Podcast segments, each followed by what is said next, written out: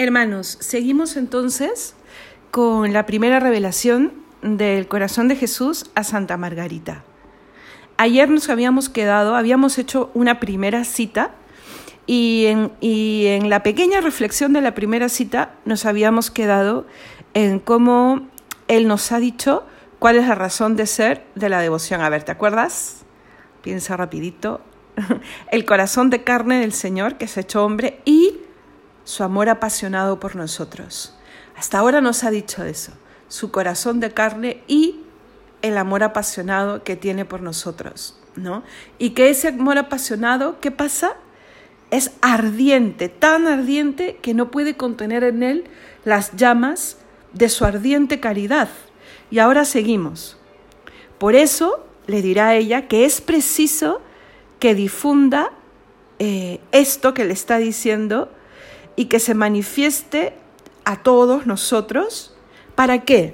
Dos cosas. A mí me gusta enumerar, o sea, no me invento, ¿ah? enumerar lo que dice aquí porque nos queda un poco más claro, ¿vale? Ahorita le está diciendo que tanto se derrama este, este amor apasionado que le pide a ella que difunda de alguna manera, claro, lo más importante en esto va a ser que nos dice el objeto, porque queda un poco como velado esto de difundir, porque es la primera aparición y, hay muchas cosas que está explicando, ¿vale?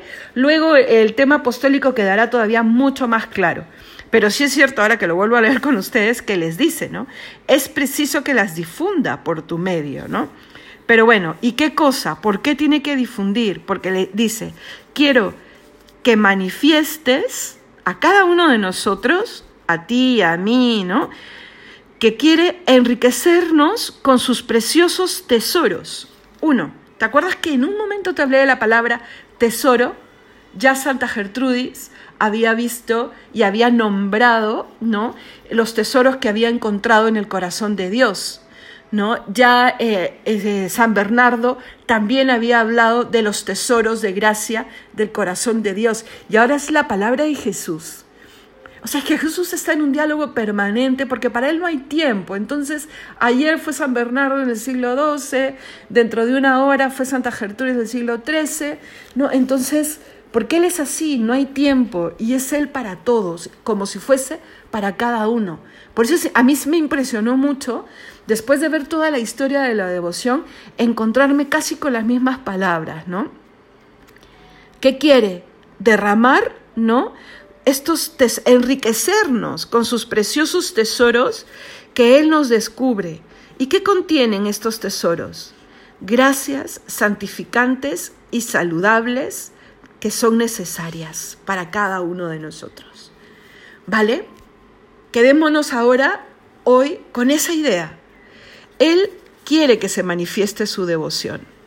Por eso también, qué importante que estés viviendo la novena, Qué importante que estés eh, comulgando en estos días de la novena, de ser posible, que no pase desapercibido, porque es un apostolado que tú te permites, o sea, que Dios te haga a ti mismo, ¿no? Eh, y también qué importante es que tú hagas apostolado del corazón de Jesús. El día de la procesión, o sea, no puedes ir solo, tienes que llevar a alguien, tiene que ser una fiesta, tenemos que sacar al Señor por las calles. La gente tiene que encontrarse con ese corazón. Y mira, lo veremos después, Él ha dado poder a esa imagen que se, que se expone.